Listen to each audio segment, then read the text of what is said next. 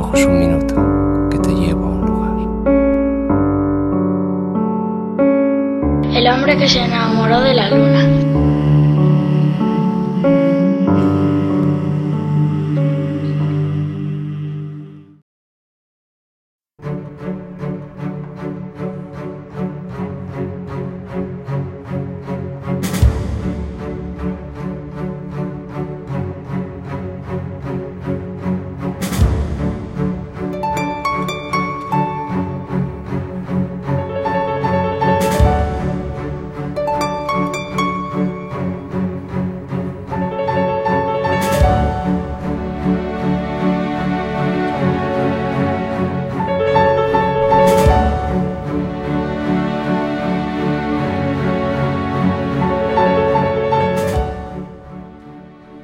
Laura trabaja por la tarde y por la mañana se ocupa de las cuestiones legales del grupo de mujeres de la asociación, de asesorar a una señora que quiere separarse pero no tiene dinero, de ayudar con la residencia a una chica que trabaja ahí cerca desde hace años aunque no la hayan dado de alta.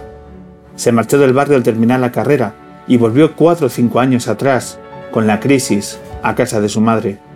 Lo repite de continuo, cuando se refiere a sí misma o a alguno de los casos que trata en la asociación. Es cosa del dinero, siempre cosa del dinero. Si lo tuviésemos, no digo que nos sobrase, digo que si lo tuviésemos, nuestra vida sería más sencilla. ¿Más feliz? le pregunta a veces María. Entrar en una tienda y comprar lo que quieras, lo que tú hayas decidido, sin hacer cuentas ni esfuerzos. María, acaba Laura sonriendo. ¿No te parece esa suficiente felicidad? Las maravillas de Elena Medel.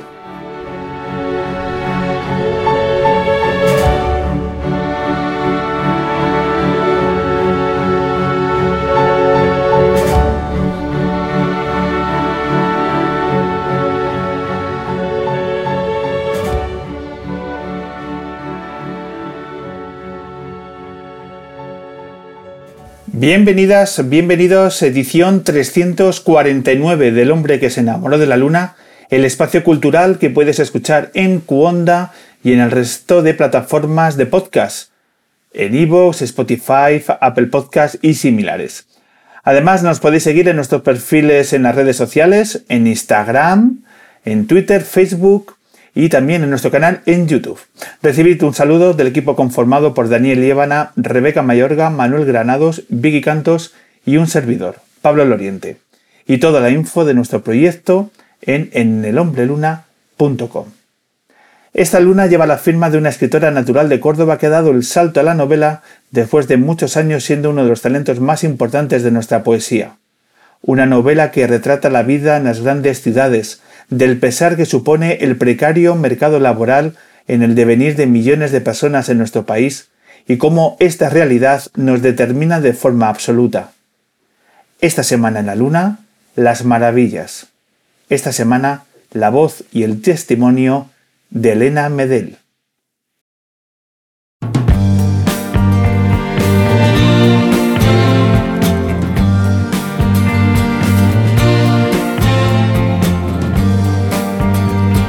Pilar, usted trabaja limpiando y eso del salario mínimo a 600 y pico le suena hasta lejano. Lejano, pero lejanísimo. Exactamente 248 euros de lejanía.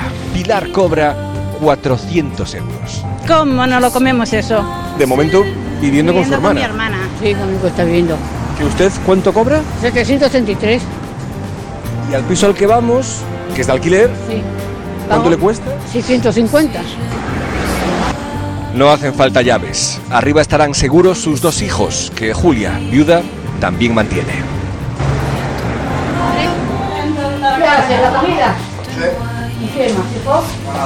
Julia, su hermana Pilar, sus dos hijos y 650 euros de alquiler.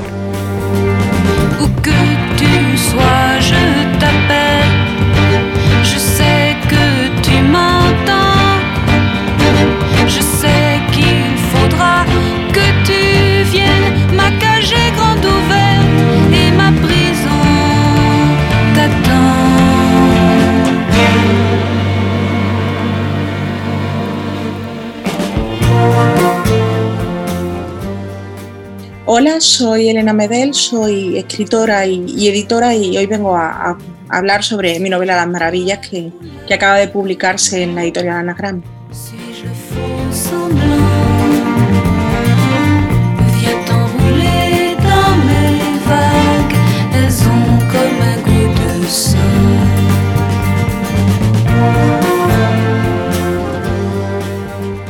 Es una novela sobre el dinero, sobre todo, ¿no? Eh, sobre el dinero o más bien sobre la, sobre la falta de dinero, sobre la manera en la que ese dinero que falta eh, termina definiendo nuestras vidas en general y, en concreto nuestras decisiones e incluso aquello que, está fuera de, nuestro control, ¿no? En el caso de... Hay tres personajes fundamentales y, bueno, pues una de ellas siempre digo que, cruza la, novela como un fantasma, que es el, personaje de Carmen, y, dos de ellas sí que están presentes, ¿no? De, una forma más, más explícita, en, sobre todo en cuerpo incluso, porque el cuerpo es muy, muy importante para, la novela. Son, son María y Alicia, tienen trayectorias, son mujeres de dos generaciones distintas, una nació a principios de los 50, otra a mediados de los 80. Eh, tienen peripecias vitales, yo diría que parecidas, pero, pero a mí lo que me interesa, más que incluso lo que las une, es lo que las separa.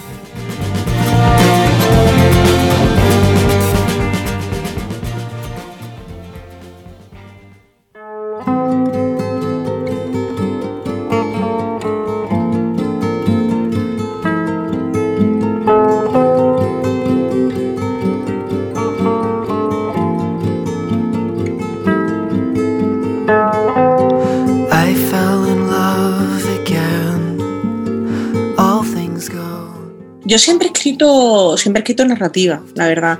Eh, desde pequeña incluso cuando empecé a escribir y siendo una niña, pues, teniendo pues, 7, 8, 9 años, eh, lo que yo escribía era, era pequeños cuentecitos, ¿no? Que como casi como, evidentemente como, como un juego. Pero en la adolescencia descubrí la poesía y me pareció que era el, por así decirlo, el lenguaje que, yo quería, el idioma que yo quería hablar. Eh, leí los poemas de, de Lorca, que estaban incluidos en, la antología esta del, 27 de, la editorial Cátedra, que eran además los poemas de, de en Nueva York, y me ocurrió que no me enteré de nada, absolutamente de nada, pero, pero tenía esa sensación, ¿no? Ese era el, idioma con el que yo pensaba que podía eh, comunicarme casi, ¿no? Mejor que, que, con el idioma que yo utilizaba pues, para hablar con mis padres, con mis amigos, etc. Y empecé a, escribir poesía, pero no dejé, la, no dejé la narrativa. Sí es cierto que me parecía que lo que escribía en narrativa estaba menos hecho, ¿no? por así decirlo. No tenía tanta.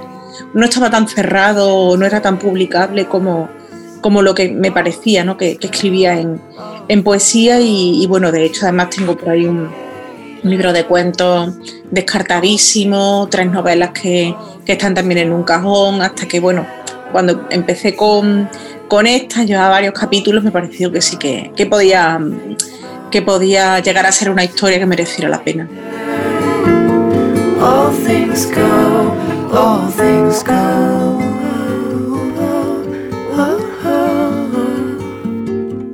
cuando me puse a escribir ni siquiera esperaba publicarla porque ya te digo que venía de esa experiencia de haber abandonado un montón de libros porque no me parece que, estuvieran bien, pero, pero yo el otro día también lo pensaba, justo estaba en un, en un taller de escritura y, decía que, para mí hay una cuestión fundamental de, lo que hacemos, ¿no? que es disfrutar escribiendo.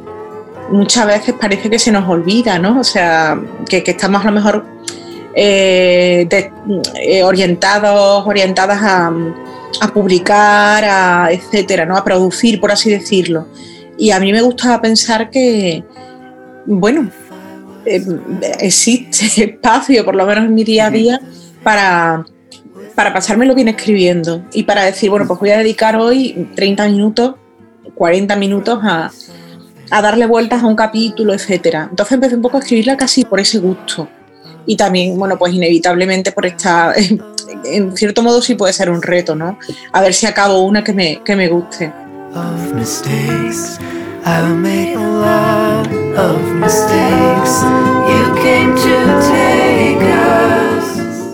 ¿Cuándo sientes que ya tienes la novela? Que esta novela eh, sí merece la pena eh, compartirla y publicarla. Pues yo tengo una amiga que, que ella es editora, eh, se, llama, bueno, se llama Susana Rodríguez, ha trabajado en Impedimento, ahora está en Rata Natura, y, y, es mi amiga del alma desde hace muchísimos años, como 15 años, y, y es una, yo creo que es mi primera lectora. Además es alguien a quien le cuento las ideas incluso sin, sin haberlas escrito, etcétera, porque tengo con ella la confianza de que me pueda decir, Elena, no. Y, no me. sé que además lo hace por mí, por mi bien, ¿no? Que, que, lo hace por, por, esa generosidad de, de que, da, que, da la amistad. Y, y, en el caso de Susana le pasé varios, le pasé varios capítulos. Yo ya, de todas formas, yo ya pensaba que ahí sí que podía haber algo, ¿no? Ya te digo, pues tenía eh, un capítulo que al final cayó entero, eh, que lo, descartamos porque en la novela tal como se ha publicado eh, hay como 10 versiones anteriores. He estado, ya después el proceso de reescritura ha sido, ha sido bastante, bastante complejo. Pero, pero bueno, había un capítulo que se cayó entero en, ese proceso de, corrección. Estaba el capítulo de, del reino, y el primer capítulo ya de María, presentando a María, y como escenas sueltas. Ella la torturé enviándole escenas que estaban sin acabar, entre paréntesis ponía aquí va una descripción, etc. Y, entonces ella me dijo que sí, que ella pensaba que sí, que podía merecer la pena. Para mí es, em, inevitablemente estoy yo escribiendo aquí, además literalmente, ¿no? porque esta es la mesa en la que tengo el, el ordenador, ahora mismo la mesa en la que escribo y, yo escribo aquí en, este punto de, mi casa, ¿no? Em, entonces, claro, yo inevitablemente estoy aquí sola escribiendo en mi casa, pero me parece que lo que viene después, e incluso el durante, sí que es un trabajo colectivo. Me parece que, que mi, que, mi, libro es el que es gracias a las lecturas que ha tenido por parte de, de amigas de, confianza, ¿no? Que, que, me han dicho, oye, pues este, en este capítulo desconecto un poco, o mm, esto no termino de, verlo claro, o esto me encanta, dale caña. Go with the crowd, we don't have to think too much about it. Get hit by a bus serves us right. As the snow falls down, the snow doesn't think too much about it.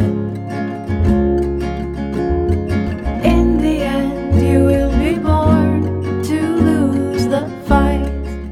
Tardaste ocho años en escribir tu último poemario. Sí. Para las maravillas, ¿cuánto tiempo has necesitado?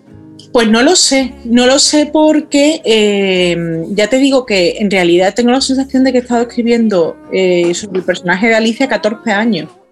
O sea, que me conozco también a Alicia porque ya te digo que, en todas las novelas anteriores aparecía Alicia. De hecho, me pasa una cosa muy, muy extraña, como estoy con un ordenador antiguo porque el mío se rompió. Ha sido como volver al pasado porque ha sido como reencontrarme con archivos de hace un montón de, un montón de años. Y, Alicia. Por curiosidad, abrí varios, varios documentos de, de, de Word que, que, tenía, además con títulos muy extraños, tal, digo, a ver qué es esto. Y me encontré con un cuento de 2013 o 2014, o sea, hace ya 6, 7 años, eh, que era una especie como de relato muy breve de vampiro, que es una cosa que yo jamás no, no escribí. Yo, eh, mi, mi, escritura es muy realista, muy, muy costumbrista casi pero era un, relato de, vampiros en el, metro de Madrid y el personaje es una mujer que va a trabajar en el primer, em, en, el primer tren de la línea verde que llega a la zona de Ciudad Lineal, o sea que ha madrugado salvajemente, eh, y se llama Alicia. Y es muy curioso, ¿no? O sea, para mí fue como de repente, mírala, aquí está, Otra vez, una vez más.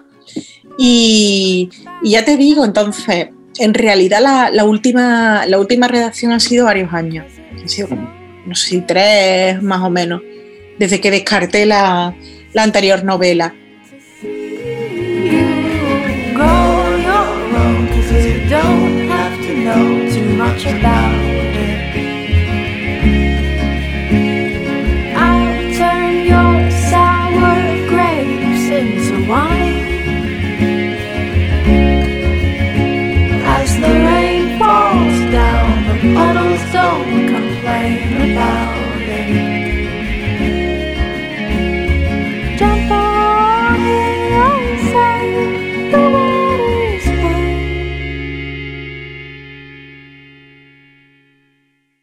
¿Varía mucho eh, tu forma de trabajar cuando te enfrentas a un poemario que a una novela? ¿Tus Muchísimo. rutinas? Tus, eh, ¿Varía mucho la exigencia física y mental de, de cada género? ¿Cómo ha sido? ¿Cómo- qué, qué diferencias has percibido? Claro, yo escribo en tres géneros, escribo en poesía, en ensayo y en, y en narrativa. Y en los tres es totalmente diferente. De hecho, mm, por ejemplo, en poesía, que además de hecho para mí la poesía ha variado mucho porque claro, yo empecé a publicar siendo súper jovencita, tenía 16 años y cuando yo estaba escribiendo esos poemas, yo no era, no era consciente de estar escribiendo un libro. O sea, con 16 años no dije voy a escribir un libro, etcétera, ¿no? Eh, pues entonces yo recuerdo que volvía del instituto, terminaba las tareas y me ponía a escribir y era una, era una cuestión casi de, escritura automática, ¿no? Eh, me sentaba y de repente sacaba de ahí poemas de una tarde, poemas de, de dos o tres páginas, etcétera. Eh, pero ya en los siguientes libros eh, mi, mi, manera de trabajar fue, fue variando. Entonces de repente surge, un surge una imagen o, o, o, me gusta una metáfora o, o la música de un poema, etcétera, etcétera, etcétera. Y, y voy tomando notas. Y, y, esas notas, digamos, van encontrándose. A lo mejor de repente, pues tengo una idea, pues recuerdo, hace un, como cuatro años o así, bajé al supermercado a hacer la, la compra y en el, en el, barrio anterior donde vivía y en ese supermercado tenían una pequeña zona con flores. Y, y de repente dije, me apetece comprar un ramo de flores para, para tenerlo en casa, pero todas me parecían muy caras. Y me compré al final el ramo más, barato, que era un ramo de, de, margarita. Y me fui muy feliz con mi ramo de margaritas a mi casa, ¿no? Para mí era como un, pues por ejemplo, de esa, eso lo apunté en un cuaderno. Y, y no he hecho, bueno, escribí un borrador que no me terminaba de convencer, etcétera, y lo tengo ahí. Entonces, a lo mejor dentro de un tiempo, pues lo retomo y trabajo sobre él, etcétera. Voy trabajando así, ¿no? Es como una construcción como de elemento sobre elemento sobre elemento y corrijo un montón. Eso en, en, todos los, en todos los géneros. En el caso del ensayo, cuando tengo una idea, estoy pensando durante unos cuantos meses y pensar para mí es leer libros, o sea, leer bibliografía, eh, ver cómo otros autores y otras autoras enfocan, incluso muchas veces no ese mismo tema, sino temas parecidos, ¿no? Eh, eh, ver, qué voces han, cuáles han sido los tonos de, de, esas voces para ver si me acerco, me distancio, etcétera. También leo, hago como casi eh, lectura de bibliografía también para los poemas. Y en el caso de la novela necesito horario de oficina. En el caso de la novela necesito una constancia. Entonces lo que hago casi es reservar bloques de tiempo. De repente, pues en verano, yo soy freelance, entonces en verano carga, baja la carga de, trabajo, ¿no? No hay, pues no hay tantas propuestas para escribir artículos o conferencias, etcétera. Entonces yo esa, esa fecha, pues la, la aprovecho para encerrarme en casa escribiendo. Ahora estoy encerrada como todos, ¿no? Pero, pero en, en la vida antes de la pandemia yo pues eh, mediados de junio, mediados de septiembre me lo pasaba entero en, en casa sin, sin salir escribiendo, porque sabía que en esos tres meses tenía que avanzar todo lo que, todo lo que pudiera. ¿Cómo ha afectado el confinamiento y la pandemia para la publicación de las maravillas? Pues en un momento, estaba previsto que saliera cuando ha salido, la verdad. No, no había.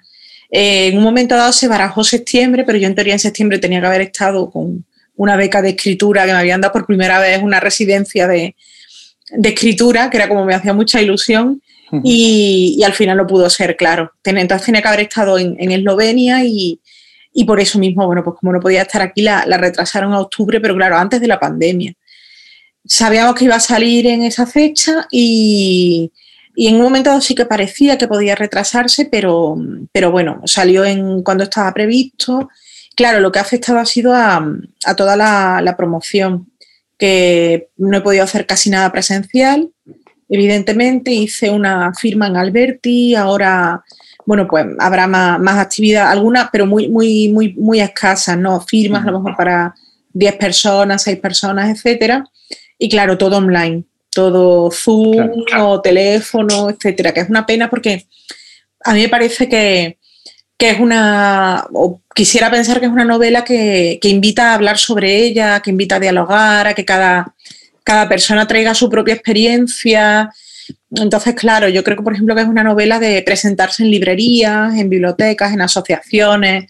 Creo que, que da juego para eso, ¿no? Entonces, bueno, esperemos que, que, en algún momento se pueda, se pueda hacer, porque lo online es verdad que siempre es más, más difícil.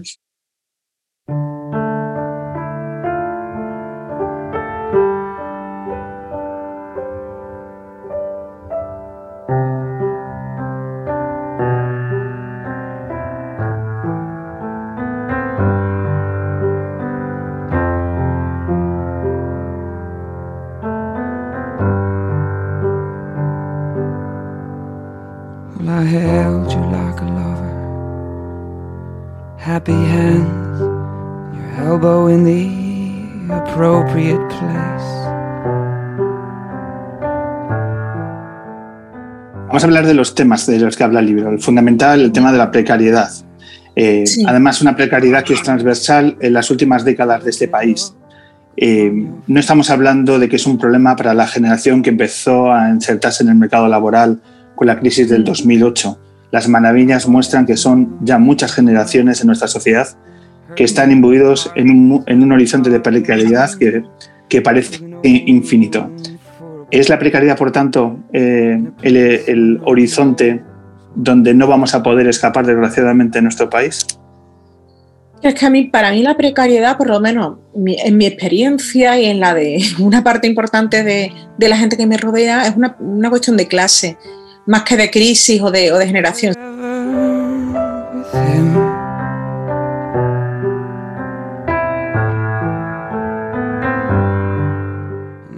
Por supuesto que, a, mi generación, ¿no? la gente que quienes nacimos a mediados de los 80, un poquito antes, etcétera, nos encontramos con la crisis de, 2008 cuando empezamos a acceder a, nuestro, a nuestros primeros empleos, etcétera. Y, es, cierto que la generación siguiente, pienso, por ejemplo, pues yo tengo una hermana que tiene cinco años menos y que no ha conocido otra cosa que beca en, toda su vida, su vida laboral, ¿no? Es una generación, la de los 90, que, que, es, que es lo que conocen, el trabajo precario, contratos basura, etc. Pero también es cierto que, que, bueno, pues esas circunstancias son las circunstancias en las que se mueve la, la, la clase trabajadora, ¿no? La clase baja desde eh, no sé si desde el comienzo de los tiempos, pero, pero sí, que, sí que es algo que va, que va muy parejo a, la clase, ¿no? Esa, esa sensación además de, que el ascensor social no existe.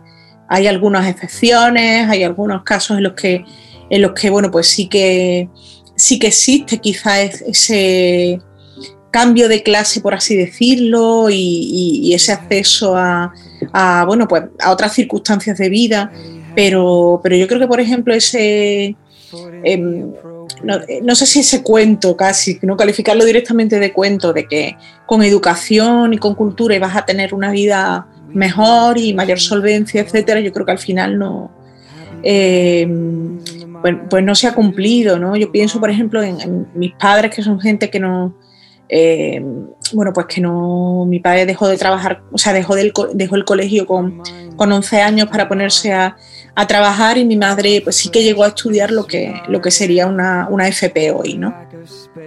Y ellos, que no son personas lectoras especialmente, etcétera, cuando vieron que a mí me gustaba leer y que a mí me gustaba escribir, lo apoyaron mucho porque ellos tenían esa, les habían enseñado a eso, ¿no? Por así decirlo, que, que si leías, que si te formabas, etcétera, ibas a tener un, un futuro mejor. Entonces, claro, al final es un futuro igual de precario, pero en otro sector, que es el de, el de la cultura, ¿no? No, es el, no son los sectores en los que ellos han, han trabajado, pero la precariedad es la misma y la, y la inseguridad es la misma.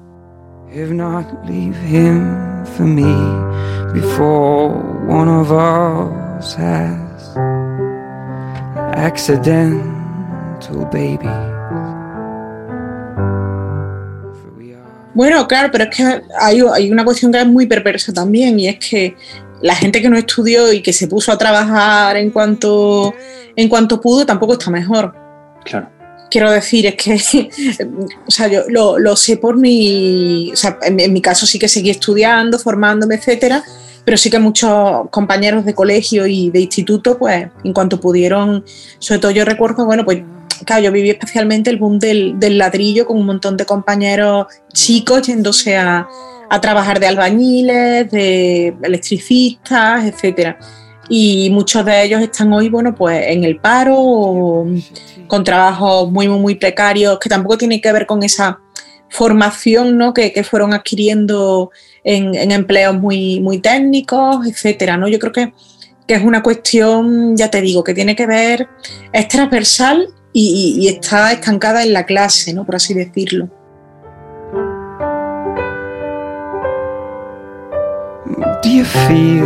Like you belong? Does he drive you wild?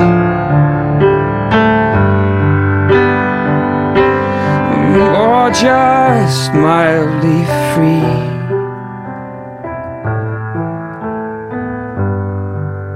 What about me?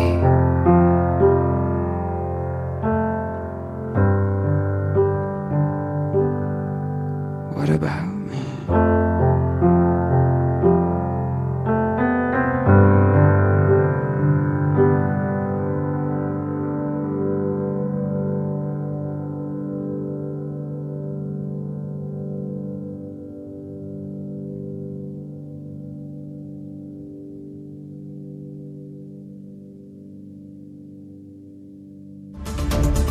Yo salí de la crisis del 2008, cuando terminé la carrera con la crisis del 2008, y esto me recuerda a eso. Me costó mucho encontrar trabajo. Su generación aún recuerda lo duro que fue incorporarse por primera vez al mercado laboral en aquella época, y la historia podría repetirse 12 años después. Acabo de terminar un máster de, de profesorado y, y está la cosa bastante complicada.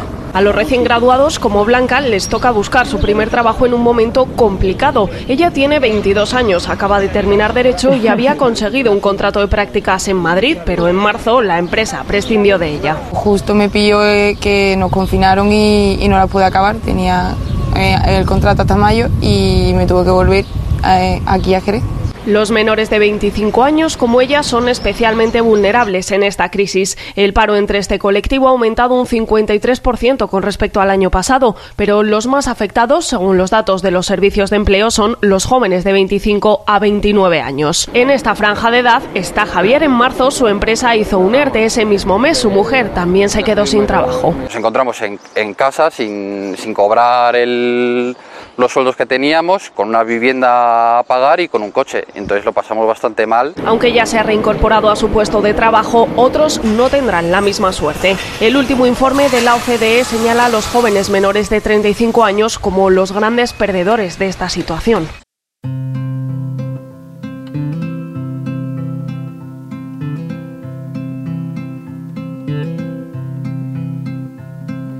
Frío congelado en las paredes de este piso, escribiendo en los cristales que se empiezan a empañar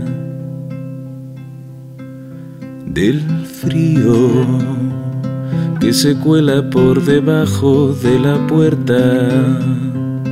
Me recuerda que una vez una sirena se llevó mi cuerpo al mar no pensó en que no podría respirar. No pensó en que me podía ahogar. No aconsejo las pasiones que se vuelven posesiones.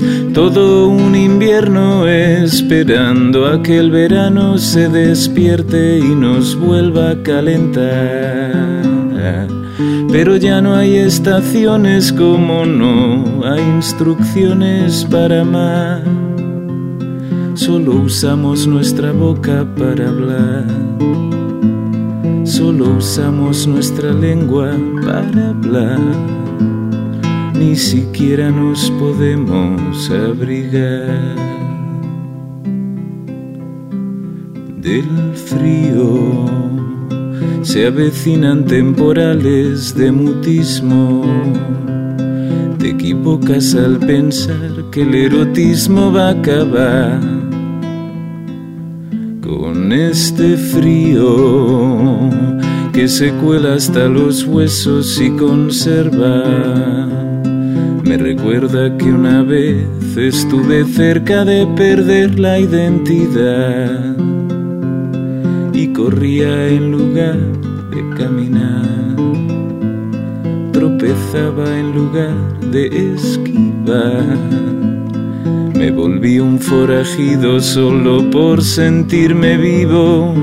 Todo un invierno esperando a que el verano se despierte y nos vuelva a calentar pero ya no hay estaciones como no hay instrucciones para amar.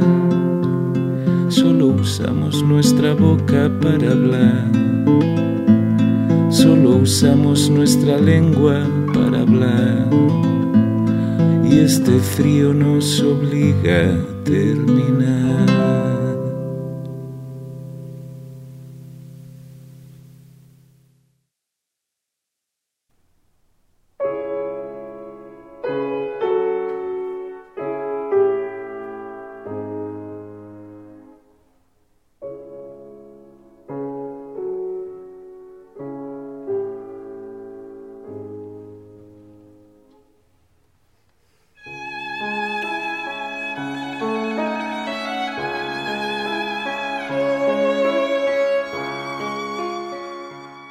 Que es una novela muy, muy aterrizada en Madrid. Sí, sí, sí es, es, un retrato del día a día de miles de personas eh, que se desenvuelven en esta ciudad. ¿Madrid acoge o Madrid devora a las personas? Mira, yo creo que Madrid, eh, yo, yo, llegué hace 15 años. Eh, me, me, parece que es una ciudad súper abierta. es una ciudad en la que, por, como todo el mundo es de fuera, o casi todo el mundo es de fuera, o el que hace Madrid tiene un padre gallego y una madre extremeña, etcétera, eh, nadie te pregunta de dónde eres, porque ya se supone que, que o no eres de Madrid o, desde luego o estás casi casi recién, eh, recién hecho en Madrid, ¿no? Como, como se dice. Es una ciudad eh, hostil en cuanto a, a, que no es fácil vivir en ella si no tienes ciertas situaciones de privilegio. Si no, pues por lo general nadie trabaja, nadie vive cerca de donde trabaja, muy poca gente vive cerca de, donde trabaja, es un transporte público que a mí siempre me ha parecido muy, una vez más, ¿no? Muy, muy hostil, ¿no? Recuerdo, contaba esa, este, este cuento de vampiros, ¿no? En el que, en el que aparecía Alicia, porque fue durante, durante mucho tiempo mi, experiencia. Yo bueno, pues trabajaba en una editorial que tenía la sede en, Ciudad Lineal y teníamos que entrar, yo entraba prontísimo, prontísimo y, entonces cogía el primer, el primer metro que, iba hasta allí porque si no, no tenía manera de llegar. Y bueno, si no, claro, si no era enlazar un montón de autobuses nocturnos para ir al, al trabajo. Y, recuerdo, por ejemplo, que, había días ¿no? que por el cambio horario nunca veía la luz del día, porque estábamos siempre, no había apenas ventanas en la oficina, estábamos siempre con los neones. Entonces, claro, yo llegaba de noche y salía de noche. Y a lo mejor, como mucho, si algún día me daba prisa en comer, pues los 5 o 10 minutos que tenía antes de reincorporarme podía bajar al... Salía del comedor y bajaba a la calle y, veía la, la luz del día, ¿no?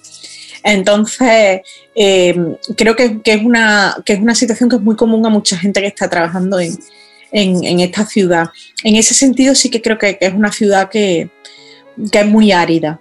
Pero, pero, pero lo que tiene que, eh, lo que tiene que ver a la gente, con la gente, etcétera, a mí me parece que, es una ciudad muy, muy abierta. Está llena de contradicciones es una ciudad, muchas veces digo que es la ciudad fea más bonita del mundo, porque es una ciudad que objetivamente es fea.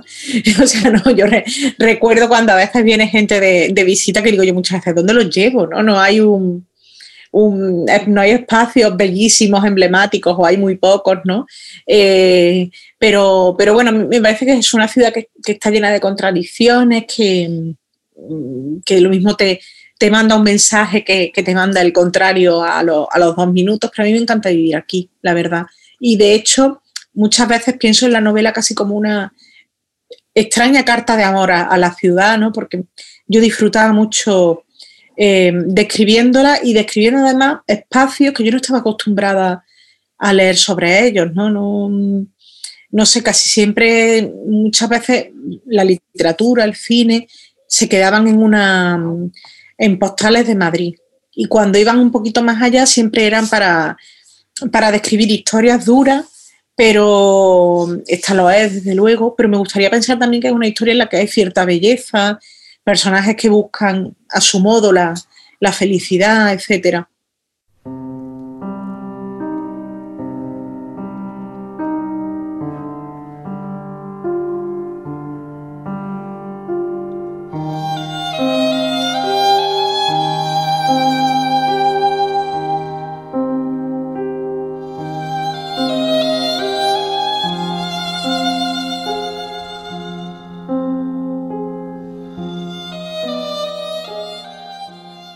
Yo creo que la belleza es, en este caso, que recoge con un respeto brutal el esfuerzo que supone sobrellevar a esta ciudad. Sin subrayar la épica ni la tristeza, sino simplemente los hechos son como lo son y ahí, y ahí dentro hay mucha dignidad y mucho esfuerzo de miles de personas que solo buscan eh, sobrevivir. Para bien o para mal, el horizonte no es. Porque tampoco hay una relación eh, de disfrute entre tus personajes y la ciudad hay cierto sometimiento y resignación a que si hay que salir adelante en esta ciudad es en base a un esfuerzo anónimo que muchas veces no es recompensado.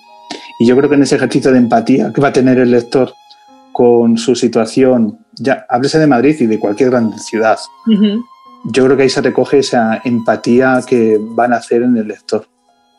Claro, yo, yo, no quería romantizar la precariedad de los personajes, la pobreza de, de los personajes, porque eso significaba eh, situarme en una posición de superioridad que, no existe y que además que yo creo que no le, no le hacía ninguna, no le beneficiaba en nada a la, a la historia. Y, a mí había una, cuestión que me gustaba mucho, que era el, hecho de que eh, María, sobre todo, es un personaje que es muy consciente de ser casi una turista en los espacios que no le pertenecen ella, mm, ella es una mujer, por ejemplo, que disfruta viendo, viendo cómo cambia el paisaje de la ciudad y, lo, sigue disfrutando décadas después de llegar. O sea, se sigue fijando en los edificios que son distintos a los de su barrio.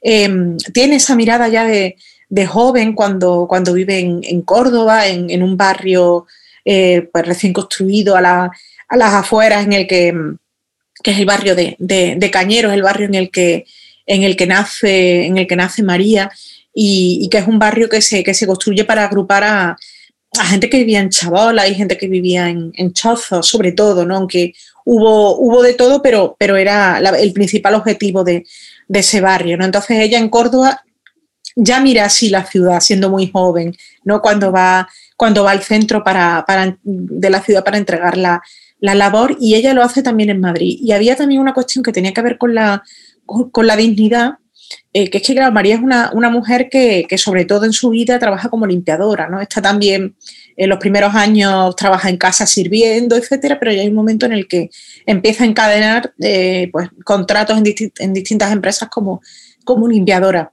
Y ella, a ella le gusta su trabajo.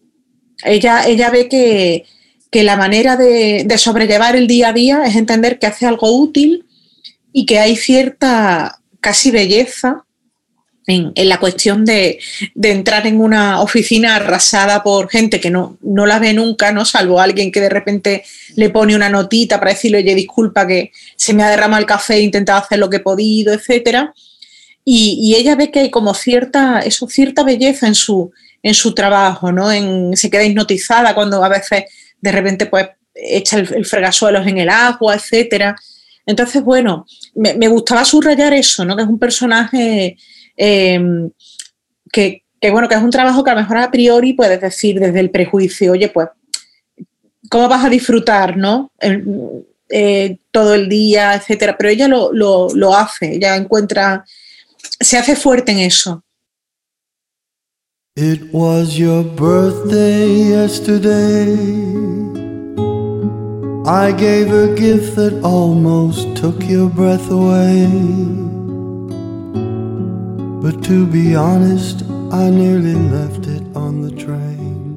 Las Maravillas es un libro que debe leerse en la parada de autobús, en el andén del metro esperando el siguiente, el siguiente tren.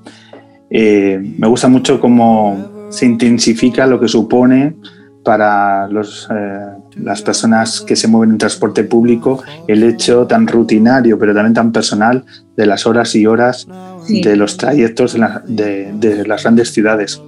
Eh, las maravillas puede suponer también un elemento de sentirse acompañado en esos espacios. Me encantaría, me encantaría que alguien de repente la leyera. En, me encantaría subirme al, al 118 o al E1 y encontrarme con. Bueno, al E1 no que es rápido, el 118 es más, es más laborioso.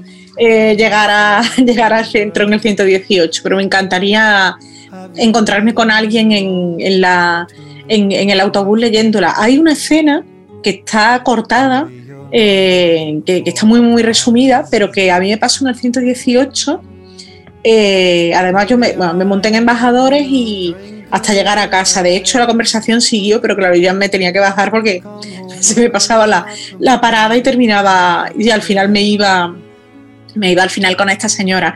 Pues yo me senté en el autobús y justo detrás iban, en los, en los dos asientos de atrás iban dos mujeres eh, mayores que, y una empezó a, a- a contarle a la otra la película que había visto el día anterior. Y estaba apasionadísima, apasionadísima, entusiasmada. Eh, claro, yo decía, uy, esta película me suenan algunas cosas, pero la estaba contando como si fuera como prácticamente como un culebrón. Y, y llegó un momento en que, claro, yo dije, esto me suena un montón. O sea, yo esta película la he visto, pero no me, no me suena. O sea, estoy como desconcertada, ¿no? Y, y entonces cuando llegué a casa, ya me bajé, etcétera, miré la programación de la tele de la noche anterior y le estaba contando Fanny Alexander, que la habían echado en la 2. Ah, qué bueno. Y, y me gustó mucho aquello, ¿no? Como, como dos mujeres que, una vez más, desde el prejuicio, yo a lo mejor no pensé que se fueran a poner a ver una de ellas, Fanny Alexander, en la 2, pues, pues de repente la había visto, le había gustado muchísimo y se la estaba contando a su, a su amiga. Entonces a mí se me ocurrió meter esa escena eh, en la que, bueno, María le contaba a su hermano chico la, la película, pero bueno, no funcionaba con la película contada entera y al final pues cortamos y, y se quedó con, con una referencia, ¿no? Pero me gustaba mucho eso.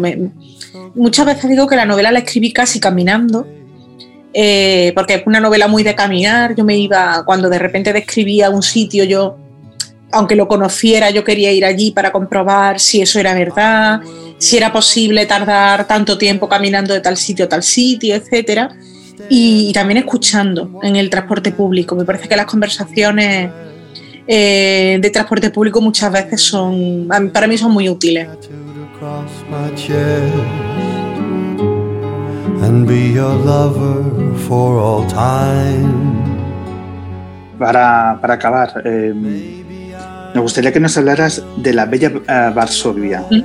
Sí. ¿Qué, qué es? Eh, bueno, es la editorial de, de poesía que, que dirijo, que además ahora, claro, tiene su sede en, eh, tiene sede allá donde voy. Entonces, si yo me, si yo me mudo de un barrio a otro, va, va, con, va conmigo, así que ahora mismo tiene su, su sede en, en Carabanchel. Es una, una editorial de poesía, llevo ya 16 años con ella. Y bueno, pues publicamos libros con, con la vocación un poco de, de aunar en, en- el catálogo títulos de, de calidad y de riesgo que quizás no estarían en otras en otras editoriales si, si no existiéramos, ¿no? Eh, eh, pensando mucho en, en libros que inviten a mirar la realidad de otra manera, que trabajen con el lenguaje, con mucha atención hacia la poesía escrita por mujeres. Es un poco el, el hilo que va, que va uniendo los libros que publicamos, ¿no? Hay pues desde autores jovencísimos, autoras jovencísimas que están publicando sus primeros, segundos libros con, con la editorial, a, pues pienso por ejemplo en, en Irati Turritza Herrea, que, que está, bueno, pues eh, tiene publicación muy, muy cercana, autores ya, pues, y autoras consagradas, ¿no? Pienso en Ana Rossetti, Pilar Adón, o autoras que son de la casa, pero ya muy conocidas, ¿no? Gracias a, los libros que, hemos, que, les hemos publicado, pues, como Luna Miguel o María Sánchez.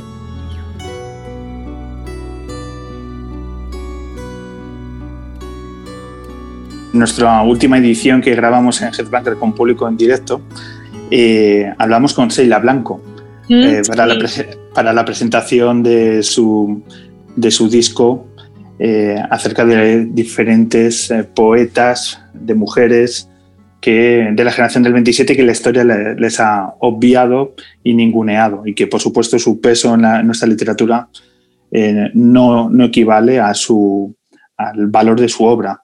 Eh, vosotros también estáis trabajando de bucear en la historia, reivindicando también en nombres de, poetisas que habría que ponerle en valor.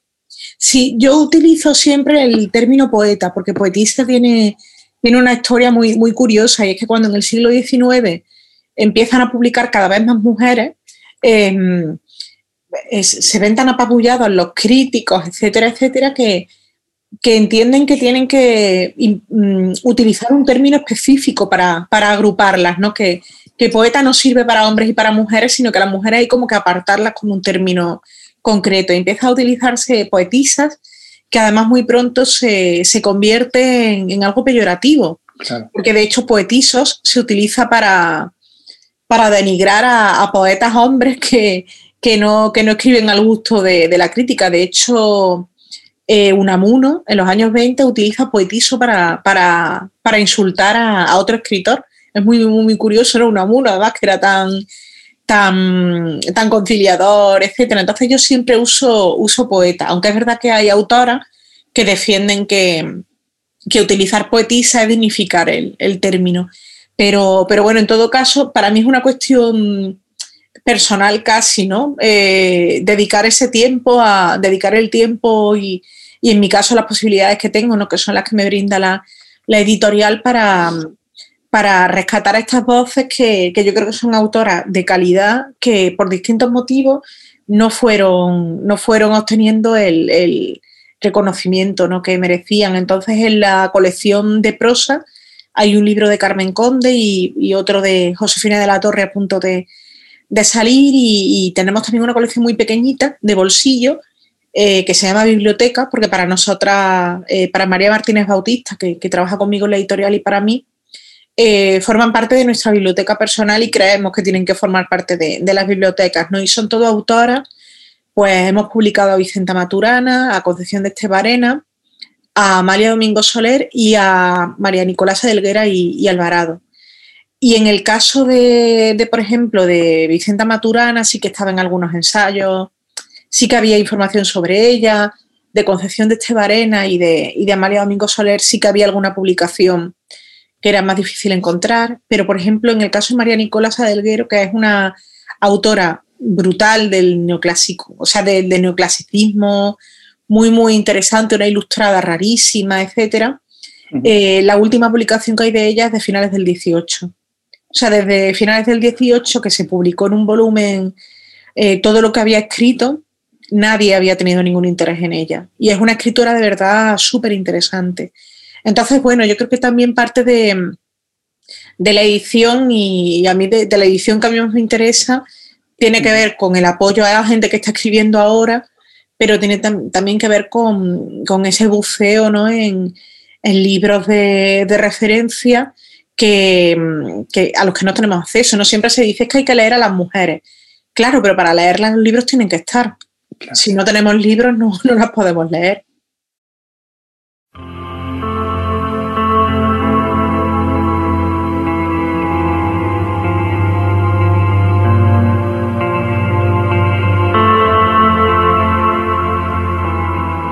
Árbol genealógico. Yo pertenezco a una raza de mujeres con el corazón biodegradable. Cuando una de nosotras muere, exhiben su cadáver en los parques públicos los niños se acercan para curiosear en su garganta de hojalata, se celebran festines con moscas y gusanos. Me cae mal porque me hizo sonreír a mí, que soy tan triste. A los 30 días exactos de su muerte, el cuerpo de esta extraordinaria raza se autodestruye y a las puertas de vuestras casas llaman los restos del alma de las mujeres sobrenaturales, chocan contra vuestras paredes, sus empastes y sus uñas agujerean vuestras ventanas hasta que sangran nuestras aortas clavadas en la tierra igual que las raíces. Al morir nos abren el estómago, examinan con los dedos su interior, rebuscan entre las vísceras el mapa del tesoro, sacan sus dedos negros de todos los poemas que se nos han quedado dentro con los años. Un espectáculo. Pertenezco a una raza desarrollada más allá de los púlpitos. Soy una de ellas porque mi corazón mancha al tomarlo entre las manos, porque coincide en tamaño con el hueco de un nicho, fresco y dulce como el de un animal.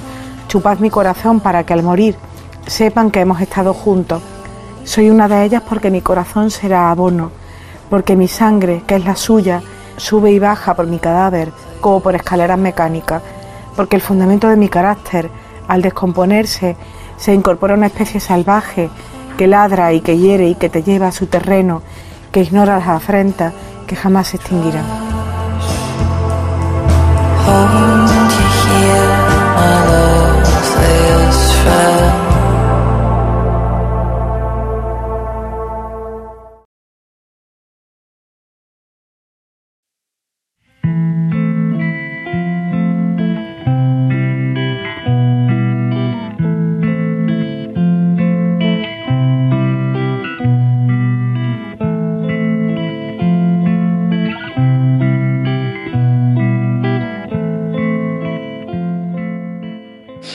Los sectores en esta sociedad están intentando eh, centralizar diferentes acciones para intentar derrocar el machismo predominante en nuestra sociedad.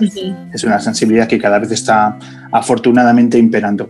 En el mundo de la literatura, ¿tú dónde crees que serían las acciones más eh, importantes para intentar favorecer que, bueno, pues que esta lacra de nuestra sociedad no, no tenga tanto peso específico en el mundo de la literatura? Yo creo que el sector, o sea, si, si, si los cambios de la sociedad directamente se van a, se van a ver, eh, directamente van a repercutir en, cada sector de manera específica. ¿no? Em, a mí hay una cosa que me, que me llama mucho la atención y es como eh, quizá no, no, sé si tiene mucho que ver, pero es algo que, últimamente me preocupa. Ver cómo hay una, cada vez más, una presencia muy potente de autoras, pero casi siempre muy jóvenes, con primeros segundos libros, etcétera, en los medios, y después cuando llega el tercer cuarto libro, desaparecen. Que eso es algo que, mm, quiero decir, no, no es algo que, que sea mm, quizá prioritario, que sea gravísimo, etcétera. Para mí, desde luego, lo es, ¿no? Como cuando hay autoras que están ya empezando a escribir sus mejores libros, empezando a, bueno, pues a asentar ya su carrera, etcétera, estas autoras pues dejan de tener la, atención de los medios porque ya no son novedad, no, no son eh, carne fresca, digamos, que, que mostrara en una portada, etcétera, y, y, eso al final termina repercutiendo, claro, en su, en su escritura. Eh, claro, si, tú, escribes, publicas y ves que no hay nadie al otro lado, eh, las cosas se complican. Me parece también, por ejemplo, que, claro, que son autoras que en muchos casos coincide con, la época de su maternidad, de la obligación, ¿no? de esa carga mental de, los cuidados, etcétera. Yo, por ejemplo, lo he visto mucho en todas las investigaciones que he hecho de, de poetas españolas del siglo XX, ¿no? Cómo de repente hay, en muchos casos se ve que hay un parón de 10-15 años, te vas a su biografía y casi siempre se identifica con el, coincide con el nacimiento del primer hijo y, y entonces, claro, hay, no hay tiempo para escribir, etcétera. Entonces a mí eso es algo que me, que me preocupa mucho porque veo como hay autoras, ya te digo, súper interesantes, que están empezando a escribir sus mejores libros y a mí, por ejemplo, ¿no? como editora, me cuesta muchísimo que un medio de comunicación les haga caso, porque ya no son nuevas, no son novedad, no es algo que puedan descubrir. Entonces, pues estoy publicando libros fantásticos de autoras que, a las que me cuesta mucho que, les dediquen una entrevista, que les dediquen una reseña, etcétera. Y que claro, eso al final yo creo que termina mirándolas a ellas como, como escritoras, ¿no? Porque si, si estoy dando a imprenta ¿no? mis mejores libros, no estoy viendo que hay algo acá, o sea, no estoy viendo que hay una respuesta.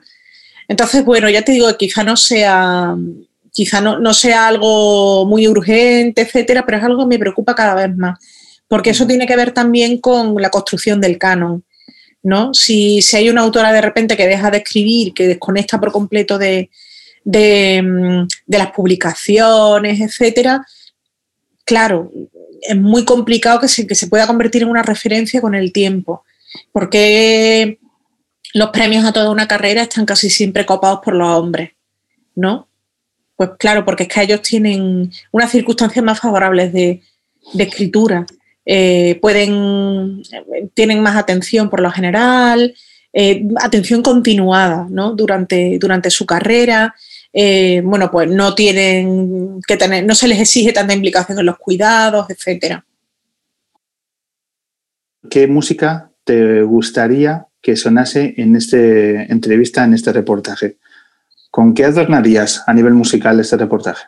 Pues es cierto que si en la, en la, en, la novela hay, hay, referencias a libros, a películas, pero no se escucha, no, no se escucha música. Eh, es algo que, me, que, conforme lo estaba escribiendo me di cuenta y, me pareció bien, bien dejarlo así, ¿no? Si hubiera una, una banda sonora en, en, la, en, la, en, la, novela sería el ruido de, de, la, de, la, calle con los claxones y los coches o el, el del el del metro, el del metro acercándose. Y además yo, por ejemplo, escribo sin, esta novela la escribí sin música. Es verdad que a veces sí que me pongo música para, para escribir, pero la, pero la, la escribí sin, sin, música. A mí me gusta mucho eh, Vainica Doble, por ejemplo. Y me parece que a lo mejor María podría escucharlas en algún momento, ¿no? Entonces alguna canción de, de, Vainica Doble podría estar bien, ¿no? Me imagino a María oyéndola un domingo por la tarde tranquila en casa.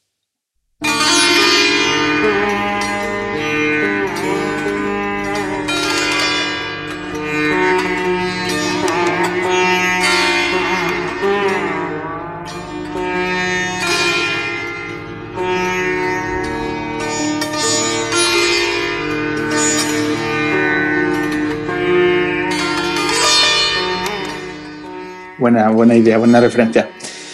Pues Elena Medel, escritora de esta maravillosa novela, como es Las Maravillas, eh, muchas gracias por estos minutos en El hombre que se enamoró de la luna y enhorabuena por escribir esta novela, por poner una fotografía de lo que es la vida de muchísimas personas de las grandes ciudades y que te deseamos lo mejor por tu trabajo y por tu defensa de la editorial, de la Bella Varsovia, etcétera, etcétera, de tantos años impulsando con tu talento el mundo de la literatura. Mil gracias por estos minutos. Muchísimas gracias y un placer.